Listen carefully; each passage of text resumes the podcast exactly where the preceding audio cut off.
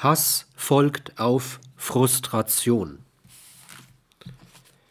Der Hass als extremste Darstellungsform einer aggressiven Stimmung ist prinzipiell immer möglich, wenn Aggressivität destruktiv wird.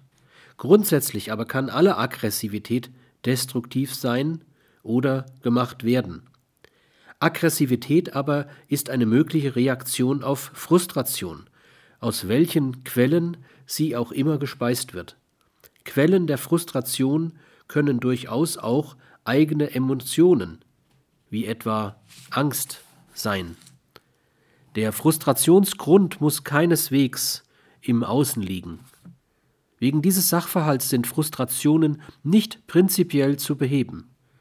Das aber bedeutet, dass wir es lernen müssen, mit der Möglichkeit des Hasses, auch des Kollektivierten, zu leben.